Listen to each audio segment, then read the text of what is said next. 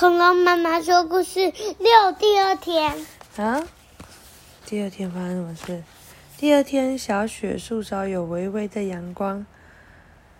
嗯，女孩骑着大熊从森林里冲过来，小火龙，小火龙，她挥手喊。正在维修招牌的小火龙对女孩招招手：“你看，我把招牌重新设计了，现在看起来不老气吧？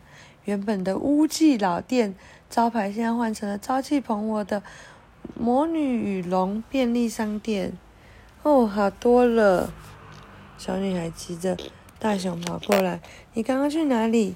我去查探敌情敌情了。小女孩从熊背上跳下来。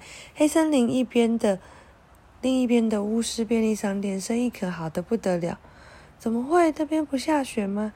也下啊。不过那个巫师很厉害的，他在电台打广告，和白雪公主合作结盟，而且他好会用魔法。夏天卖不完的冰棒，他施完了魔法以后，就变成暖烘烘的热冰棒，一下子就被抢购一空。不过暖烘烘只是幻觉，大家吃的冰棒都跑到雪地里乘凉，感冒以后又得去向巫师买感冒糖浆。哦，真是有一套诶，也难怪你生意会不好，生意都被他抢光了。女孩帮大熊刷毛，一边说：“人家巫师店里的东西都施了魔法，你们巫婆店里的东西为什么不用魔法呢？”小火龙耸耸肩。阿婆说：“魔法虽然很有效，但是会有副作用。巫婆心地不错嘛，还为客户着想。我爸爸说，做生意最重要就要有一颗真心，会替顾客着想。你爸爸？嗯，我爸爸也有经营一点小生意，每天都跟我唠叨唠叨他那套生意经，说以后非要交棒给他不可，交棒给我不可，他都烦死了。”他都说了什么啊？小火龙说：“你想听吗？”小火龙从口袋里掏出了笔记本，捧着念：“老爸生意经第一条，赚钱之前真真心的替人着想，想想别人需要什么，想想自己可以给别人什么。你越能替别人着想，你就赚得越多。”我妈妈睡着了，小火龙眼睛有一个大问号。嗯。比方说，想想看，你们这个王国最需要什么？国王子和骑士最需要什么？我们这个国家最需要什么吗？小火龙雪地上踱步，走出了一团又一团的大脚印。有了，我们有很多好点子！小女孩大喊：“有了！我这个王国的人最需要的就是唱歌好听的人了。”几天后，王宫的男生寝室里，大王子、二王子、三王子都打哈欠，无聊死了。小王子你在做什么？他们喊。小王子躺在沙发上，我在看书。有什么好看的？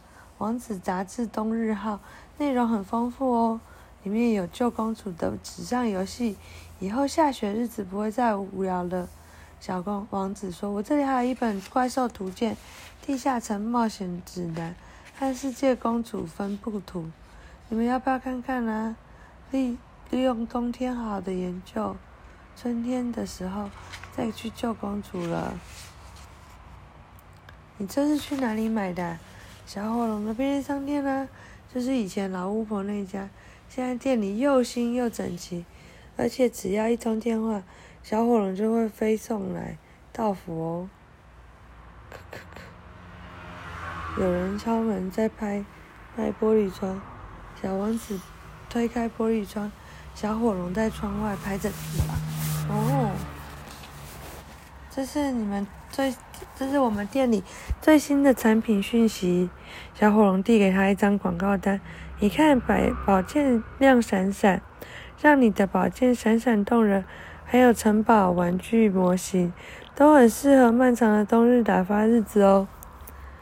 最重要的是，通知您，本店最近要举办一场代言活动。小王子接过广告，从广告单背面看着一个长长着火龙翅膀的小女孩站在舞台上。王国史上第一场星际女孩演唱会，很快的，要不是人类变成火龙，他们独角兽变成小矮人，你知道我在睡觉了。怪兽会骑士王国里所有的居民都收到了演唱会的海报。演唱会那是什么？小暴龙歪着头，那不是吃的，宝贝。暴龙妈妈耐心的解释给他听。怎么还有那么多？哦，最后一页，森林北方的雪山上出现小火龙用尾巴写的字，天天倒数五四三二，在数字变成一的那天晚上，火龙妈妈有点睡不着，火龙爸爸倒是，哇，整个睡死，对，然后呢？那你在讲什么？嗯、睡着了。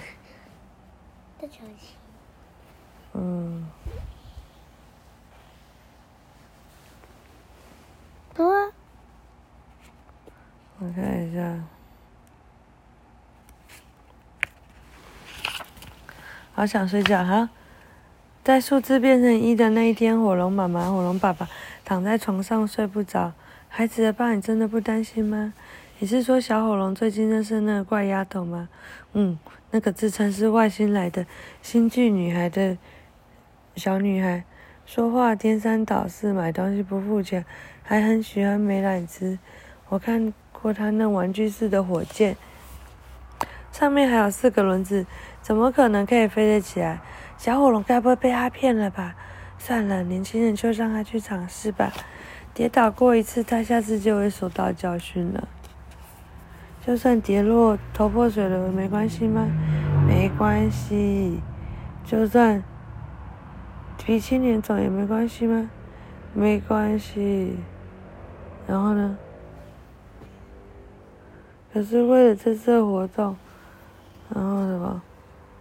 他已经为我们投注了比我赚的钱更多的，请大家来看他的那个表演，应该不会。你讲什么？我讲完了。嗯，可是为了这次公活动，他跟我们借了一大笔钱，一大笔钱呢。那就算没没法还钱，我们也没关系啊。什么没关系？讲完了，好，晚安。